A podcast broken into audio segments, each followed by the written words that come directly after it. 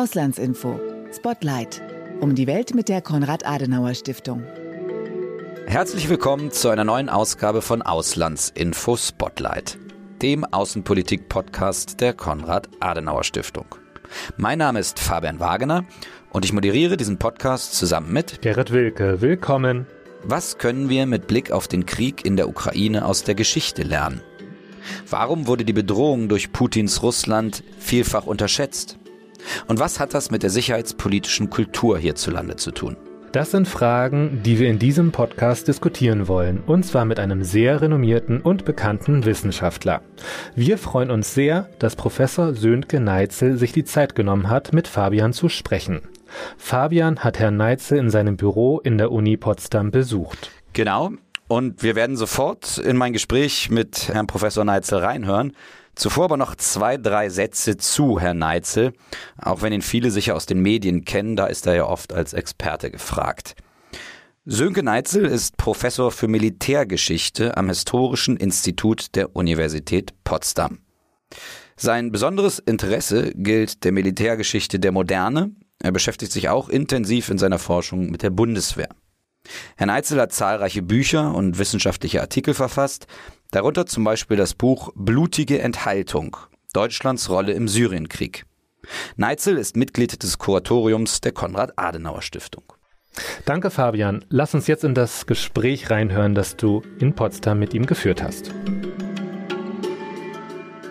Ich bin jetzt in der Universität Potsdam im Büro von Professor Sönke Neitzel. Herr Neitzel, vielen Dank, dass Sie sich die Zeit nehmen für dieses Gespräch. Sehr gerne. Herr Neitzel, bevor wir richtig einsteigen in das Gespräch, würde ich gerne mit einer Art Aufwärmrunde beginnen. Oha. Das geht äh, aber äh, ziemlich einfach. Ich beginne einen Satz, den Sie vervollständigen, kurz und knapp, spontan und ohne groß nachzudenken. Einverstanden?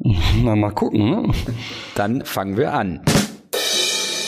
Ich interessiere mich für Militärgeschichte, weil. Weil das eine der existenziellsten Bereiche der Menschheitsgeschichte betrifft. Die Ukraine in ihrem Verteidigungskampf zu unterstützen ist wichtig, weil.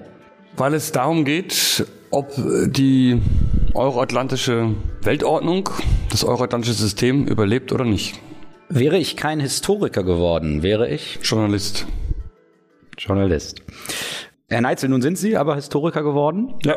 Genauer gesagt Militärhistoriker. Das ist ein Feld, das in Deutschland, um es mal salopp zu formulieren, nicht gerade überlaufen ist. Ähm, Sie sind N gleich eins, kann man sagen. Bitte? N gleich eins, ja. Äh, Sie sind der einzige Professor für Militärgeschichte in der Bundesrepublik. Wenn wir auf den Krieg in der Ukraine schauen, inwieweit hilft Ihnen das eigentlich, also Ihre Ausbildung als Militärhistoriker, bei der Analyse der Ursachen und Entwicklung des Krieges? Ich muss vielleicht vorweg schicken, ich bin ja nicht ganz allein als Militärhistoriker. Es gibt ja noch das Zentrum für Militärgeschichte und Sozialwissenschaften der Bundeswehr hier in Potsdam in denen viele, viele Militärhistoriker arbeiten mit und ohne Uniform. Es gibt auch, mit dem wir exzellent kooperieren. Es gibt auch einen Arbeitskreis Militärgeschichte, dem, der irgendwie 500 Mitglieder hat. Ähm, aber in der Tat ist es richtig, ich habe die einzige Professur. Aber manche sagen dann, ich bin der einzige Militärhistoriker in Deutschland. Das stimmt natürlich nicht, aber ja, der einzige Professor dafür.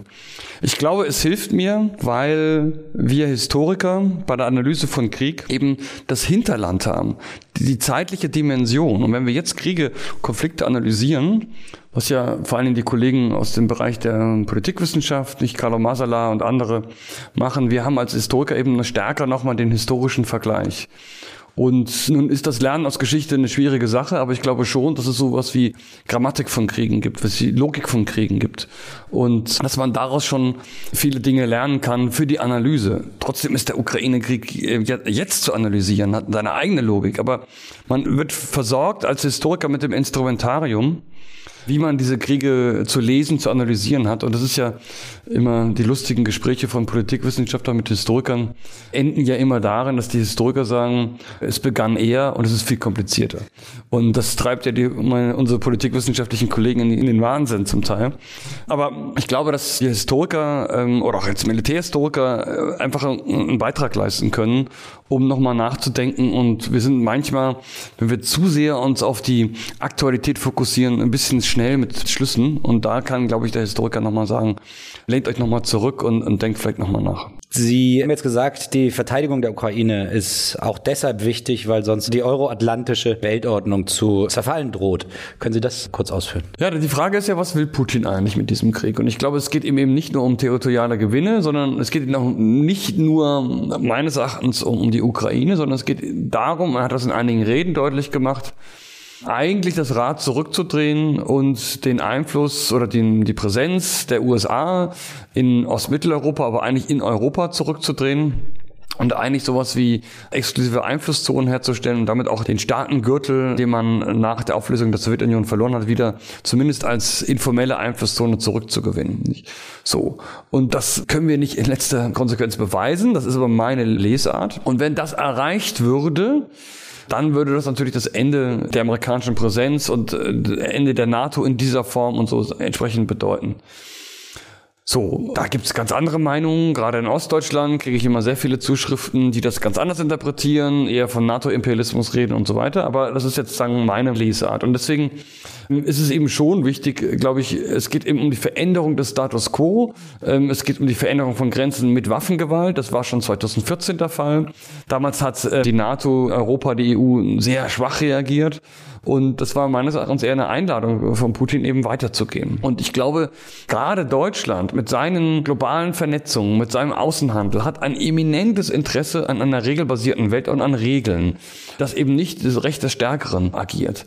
Und, aber das heißt auch, wenn, wenn es solche Leute gibt, solche Faktoren, dass man eben in die Ukraine einmarschiert und einfach die Ukraine sich mit Waffengewalt unterwerfen will, dass wir da nicht zusehen können und dass wir als Westen meines Erachtens gemeinsam stehen müssen und sagen, das lassen wir so nicht zu, wiewohl wir auch sagen, wir wollen jetzt nicht aktiv in diesen Kampf eingreifen.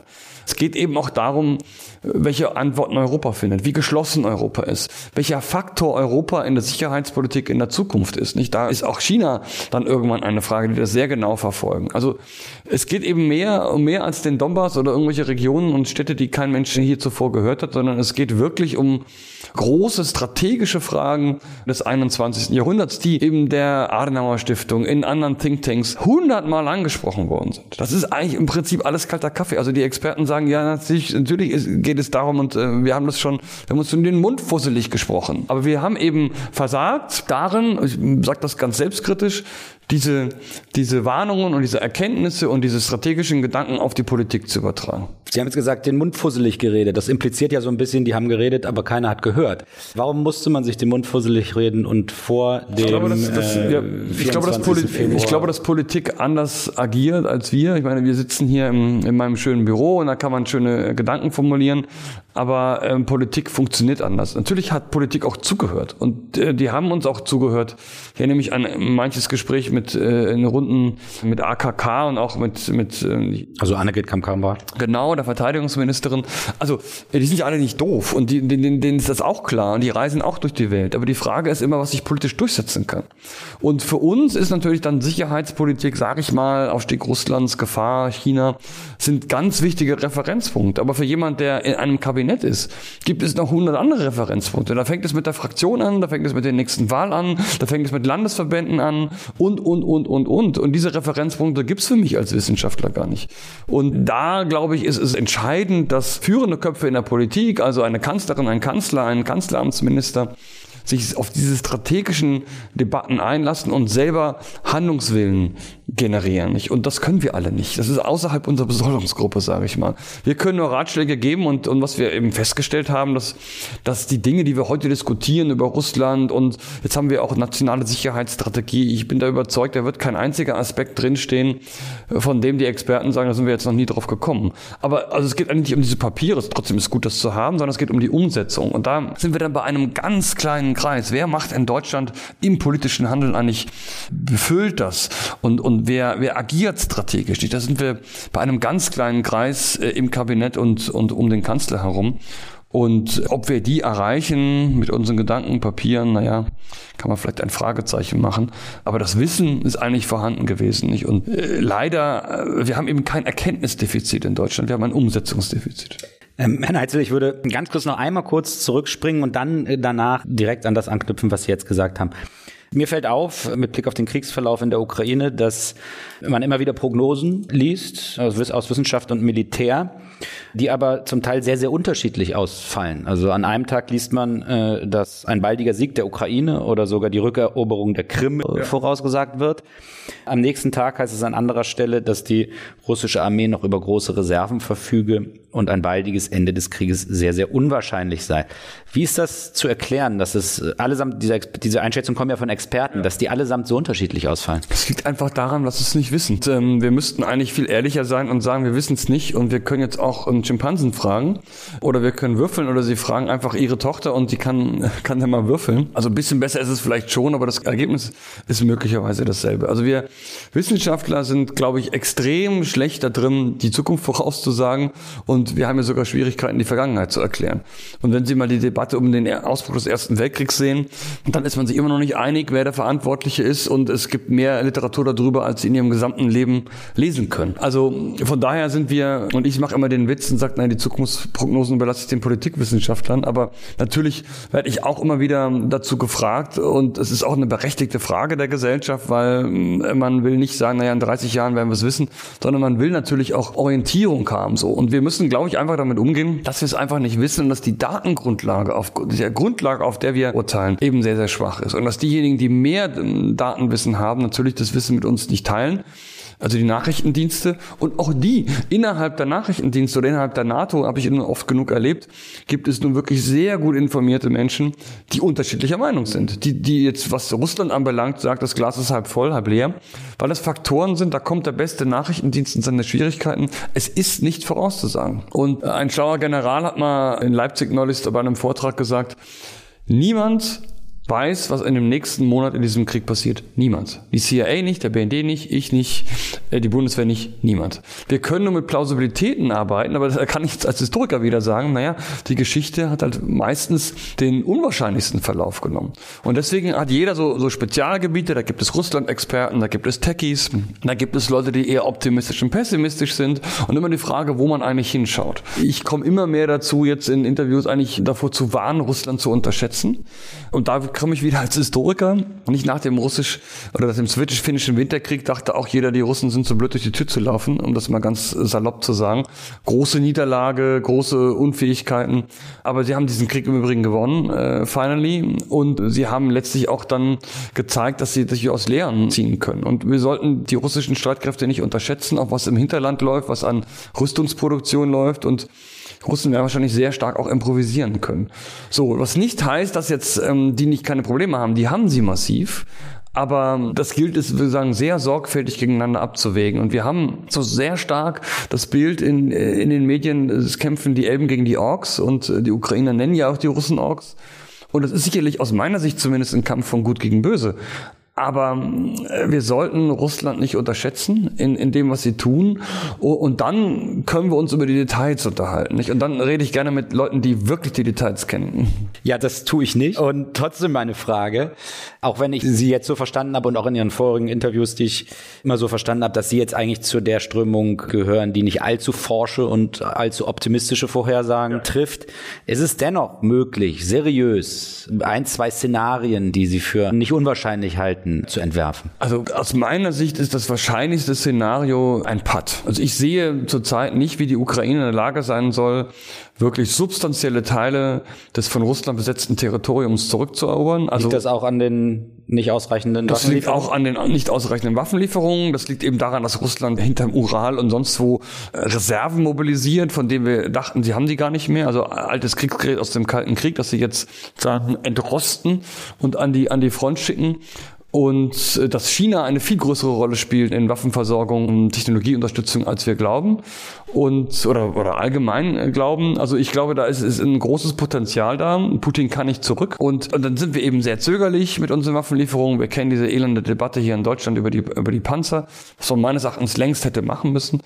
Aber das ist nun so, wie es ist. Und also man wird weiter die Ukraine natürlich äh, im erheblichen Umfang unterstützen, aber, äh, aber wir stellen eben nicht auf Kriegsproduktion um und es sind nicht die großen Fabriken, die jetzt, jetzt anlaufen, um das gesamte ökonomische Potenzial des Westens zum Tragen zu bringen. Deswegen glaube ich, sehe ich jetzt noch nicht die Überlegenheit auf ukrainischer Seite. Umgekehrt, glaube ich, wird der Westen immer die Ukraine so weit unterstützen, dass sie eben nicht zusammenbricht, wenn es bei dieser Entschlossenheit bleibt, auf ukrainischer Seite, und das sieht bisher so aus, diesen Kampf weiterzuführen. Also das sieht für mich eher nach einem Patt aus und dann äh, wird es sicherlich auch, auch Friedensverhandlungen in bestimmter Form geben. Ich kann mir nicht vorstellen, dass die irgendwie zu einem Ergebnis führen und das, weil der Konflikt ist einfach nicht gelöst. Das heißt, was ich mir vorstellen kann, am ehesten bislang, ist so ein Donbass im Großen, dass wir also eine Frontlinie haben, dass da auch verhandelt wird, dass man vielleicht mal irgendwie ein Agreement, äh, ein Teilagreement hat, dass aber die Kämpfe immer wieder aufflackern, Offensiven, äh, dass beide Seiten sich sehr kritisch beäugen und beide Seiten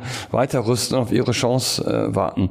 Etwas anderes, das wäre dann ja irgendwie ein Friedensschluss oder ein echter Waffenstillstand, ist außerhalb meiner Vorstellungskraft und ich würde sehr gerne vom Gegenteil überzeugt werden, da wäre ich sehr froh. Aber das kann ich bei bestem Willen nicht erkennen. Ich kann auch keinen Sieg erkennen von irgendeiner Seite, also ist für mich der Putt, das Putt als dritte Möglichkeit das Wahrscheinlichste. Aber aus Ihrer Sicht müsste, in Anführungszeichen jetzt der Westen, eigentlich die Ukraine noch sehr viel stärker unterstützen, als er das bislang tut. Das ist meine Haltung, ja. Er müsste das, äh, also um deutlich zu machen, dass, auch sehr kraftvoller deutlich zu machen, dass Russland nicht die geringste Chance hat, mit militärischen Mitteln der Ukraine seinen Willen aufzuzwingen. Darum geht es im Clausewitzschen Sinne. Und da ich meine, die Deutschen machen viel, wir sollten das auch nicht, nicht zu schlecht reden.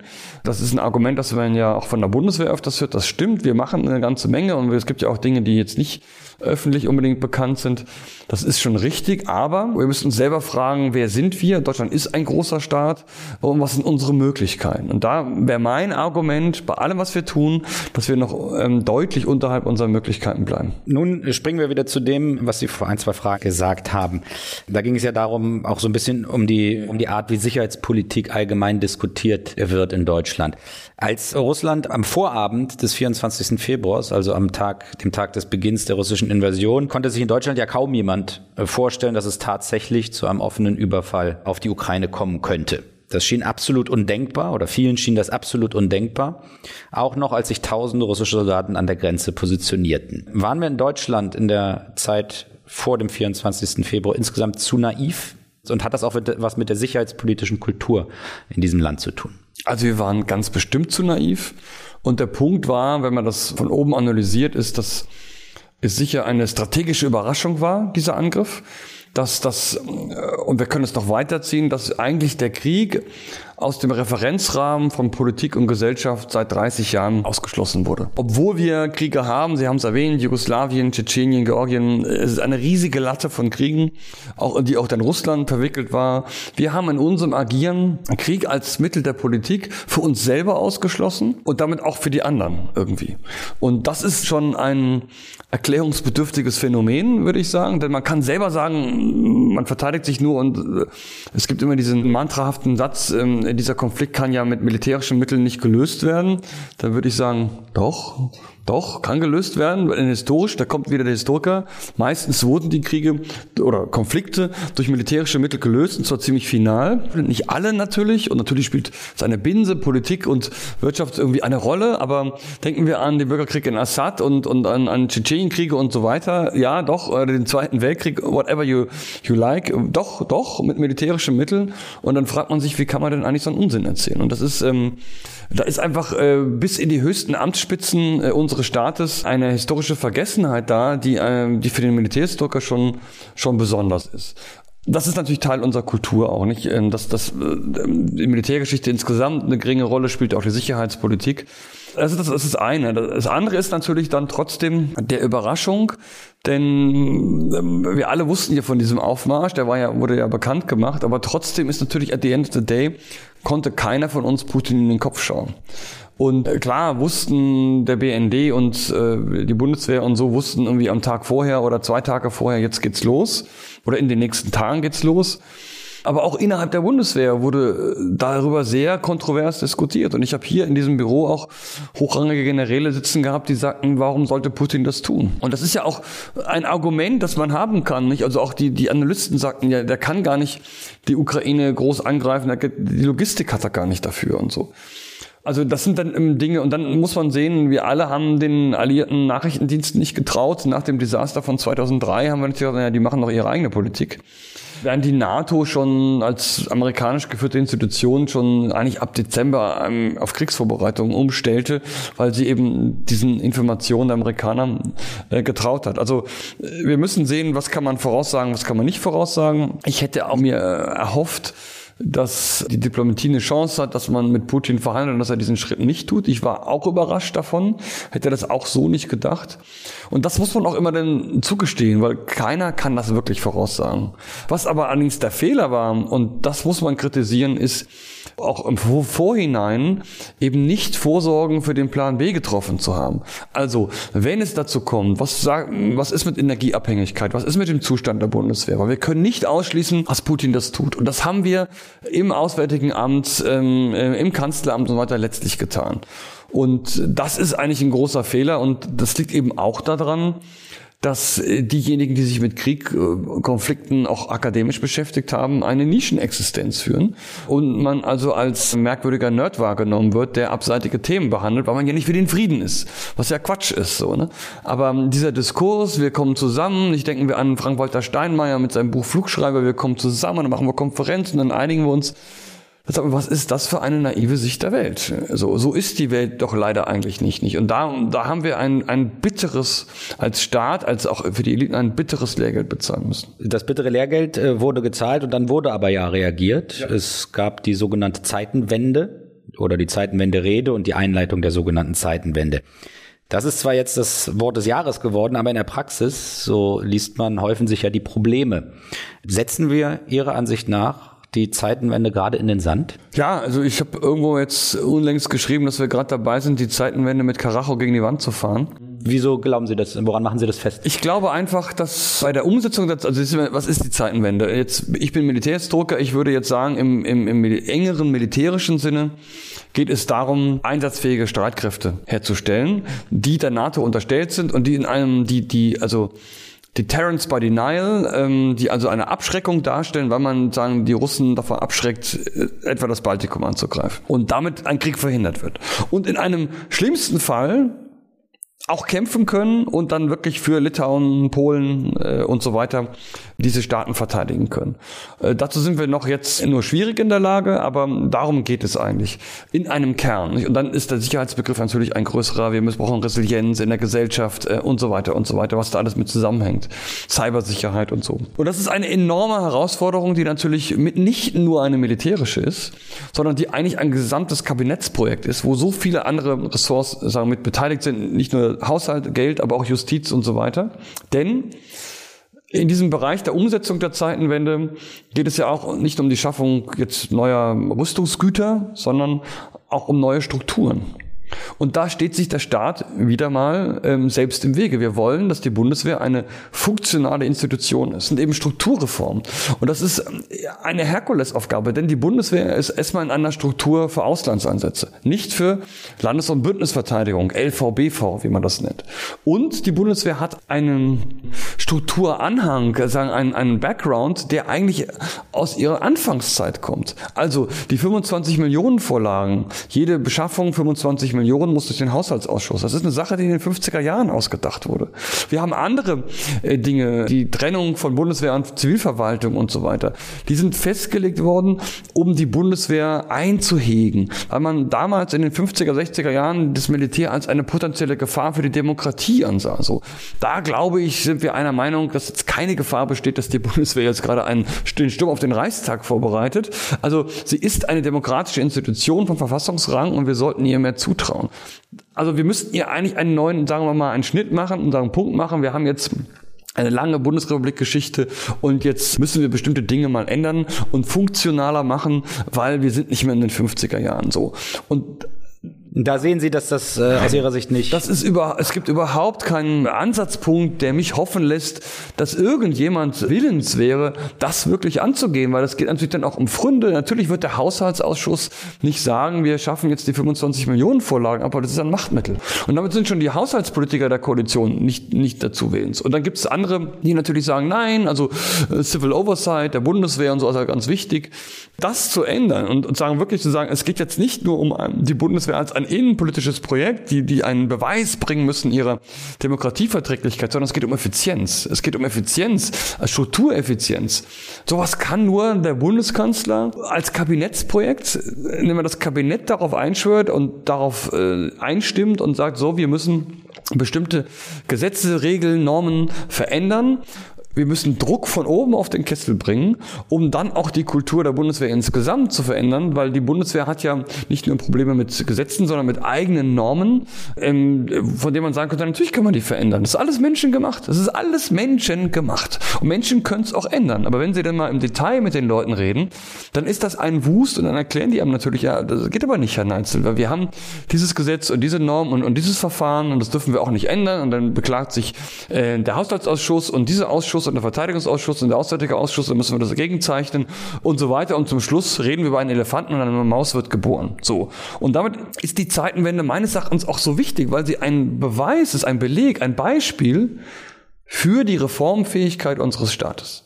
So, und das ist ein großes Thema. Die Reformfähigkeit unseres Staates. Sind wir als Staat, Beispiel Zeitenwende, Beispiel Bundeswehr, in der Lage, uns aus uns selbst heraus zu reformieren? Und das ist die große Frage. Und da bin ich ehrlich gesagt sehr skeptisch. Und da will ich auch der Verteidigungsministerin gar nichts Böses, aber äh, die ist vielleicht sogar dazu bereit. Aber ich sehe in, insgesamt in der Hausleitung im BMVG überhaupt nicht den Willen, im Verteidigungsministerium groß zu denken und sagen, ja, natürlich müssen wir ähm, Rüstung beschleunigen, da gibt's ja schon die eine als andere Gesetz, aber wir müssen mal größer denken. So, und ähm, das wird eine Bestandsaufnahme geben im Verteidigungsministerium, die wird im Januar veröffentlicht. Und da werde ich auch jede Wette eingehen, dass eigentlich die Experten sagen, da steht auch nichts Neues drin. Und die Frage ist dann, was setzen wir um? Und wir, wir sind einfach in unserer Reformgeschwindigkeit äh, zu langsam und auch da zu langsam. Und deswegen würde ich ja jede Wette eingehen, dass diese Zeitenwende dem Bundeskanzler mächtig auf die Füße fällt. Weil das ist eigentlich Munition für die Opposition. Herr Neitzel, jetzt haben Sie viel zur Zeitenwende gesagt und auch relativ deutlich. Jetzt würde ich doch noch mal einen kleinen Sprung machen. Wir haben ja vor einigen Wochen schon einmal gesprochen. Da haben Sie sich insgesamt skeptisch mit Blick auf die sicherheitspolitische Zukunft Europas gezeigt. Europa sei nach wie vor völlig von den USA abhängig. Und Sie, ich zitiere Sie jetzt, sollten die USA Europa eines Tages den nuklearen Schutzschild entziehen, ist Europa erpressbar, sagten Sie. Nun ist es aber so, dass die USA äh, trotz ihres aktuellen und für die Ukraine überlebenswichtigen Engagements in Europa ihren Fokus immer stärker nach Asien und auf die Rivalität mit China legen werden. Was heißt das konkret für Deutschland und Europa? Ja, also aus der nuklearen Abhängigkeit kommen wir so schnell nicht raus, weil mm, wenn wir das ändern wollten, dann dürften wir nicht über ein Bruttoinlandsprodukt für Verteidigung von zwei Prozent, sondern von sechs Prozent reden und das ist unrealistisch. Also diese Dinge sind ähm, höchstens sehr langfristig zu ändern. Aber trotzdem ist ja die Frage, welche Rolle spielt Europa und die europäischen NATO-Staaten und die EU in der globalen Sicherheitspolitik? Und natürlich spielen sie eine Rolle. Natürlich sind sie ein Faktor in der Ukraine. Und auch die Fregatte Bayern hat auch eine Asienreise gemacht und Herr Gerhards, unser Inspekteur der Luftwaffe, hat also die Eurofighter da also nach Singapur und so weiter verlegt. Also natürlich sind wir auch irgendwie auch als Deutschland ein Faktor. Nur die Frage ist, was ist die Messlatte? Und mein Faktor ist, wieder als Historiker gesprochen, in den 1990er Jahren war Europa nicht in der Lage, den Krieg in Jugoslawien, in Bosnien zu beenden. Stichwort Srebrenica. Es brauchte die Amerikaner. Was würde eigentlich passieren, wenn in Bosnien wieder ein Krieg ausbrechen würde? Wären wir in der Lage und willens, handlungsbereit, Führungsmacht Deutschland, haha? Also ich hab, bin ja sehr skeptisch. Denken wir an die Ukraine. 450 Millionen EU-Europäer sind letztlich nicht in der Lage gewesen, den Angriff Russlands abzuschrecken oder dann die Ukraine so zu unterstützen, dass sie dem Angriff standhalten kann. Ohne die USA wird es die Ukraine nicht mehr geben. Und ich würde sagen, wir müssen immer zumindest dahin kommen, bei einem solchen Szenario, 24. Februar, Ukraine-Krieg, dass die Europäer in der Lage sind, ein solches Land, wenn sie das wollen, politisch so zu unterstützen, dass es überleben kann, ohne die USA. Also ich rede jetzt, lass mal diese Nuklearsache außen vor und rede mal über das Konventionelle, über die Capabilities. Und da müssen wir, glaube ich, hin. Und äh, das große Problem ist natürlich, dass Europa eben ist, wie Europa eben ist, mit sehr vielen verschiedenen Kulturen, Nationen, sehr viele verschiedene Interessen.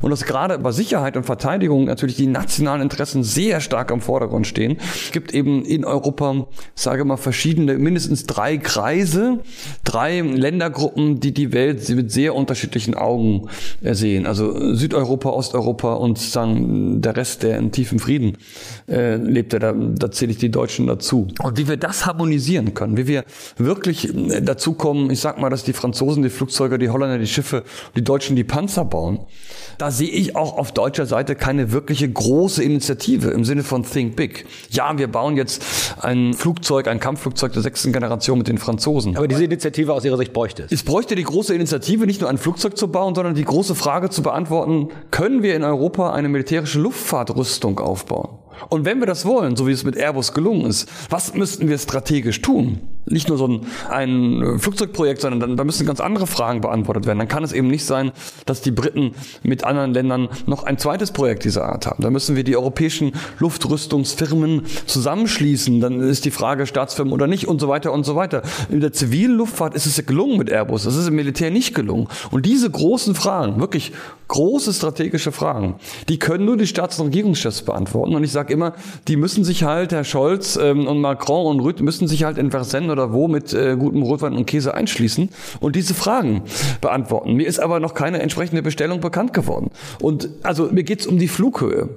Und da ist auch das Raketenprojekt jetzt, das gemeinsame Air Defense, ist alles schön und gut. Aber das ist ein, ein kleines Puzzlesteinle, was die großen strategischen Fragen nicht beantwortet. Also nur an dem Beispiel Rüstung jetzt durchexerziert wir müssen als Europäer unsere Hausaufgaben machen und einfach sagen, in der Lage sein, äh, unsere Interessen klüger, aber auch stärker mit mehr Gewicht sagen, zu vertreten. Das heißt nicht, dass wir irgendwie jetzt überall Kriege führen sollen und dass jetzt Militär das einzige Mittel ist. Überhaupt nicht heißt das. Aber Militär ist ein Faktor. Und die militärische Capability hilft der Diplomatie, weil wenn man weiß, da ist sozusagen auch Capability und Wille dahinter, dann hat die Diplomatie auch äh, mehr Möglichkeiten. Also wir müssen da stärker an einem Strang ziehen Berlin. Und das ist eine enorme Herausforderung für Europa. Und wir werden sehen, ob das, ob das gelingt. Und ich würde mir von den Deutschen wünschen, ähm, wirklich strategische Initiativen wie Europa in diesem Hinblick voranzubringen. Und die werden alle Geld kosten. Es wird immer darum gehen, auch zum Beispiel bestimmte Rüstungszweige zu opfern, ähm, Geld zu investieren. Deutschland wird immer sehr schnell zur Kasse gebeten werden. Also was wollen wir da erreichen? Und wir müssen da stärker strategiefähig werden, nicht nur im Denken. Jetzt kommt ja die nationale Sicherheitsstrategie, das wird ein intelligentes Papier werden, aber auch dann in der Umsetzung. Herr Neitzel, vielen Dank. Sehr gerne. Das war Sönke Neitzel, Professor für Militärgeschichte, im Gespräch mit Fabian. Mehr Informationen zu Herrn Neitzel findet ihr unter den Links in den Show Notes. Darunter ist auch ein Interview von ihm, das er vor einigen Wochen den Auslandsinformationen gegeben hat. Die Auslandsinformationen sind die Zeitschrift für Außenpolitik der Konrad-Adenauer-Stiftung. Mehr dazu findet ihr unter www.auslandsinformationen.de.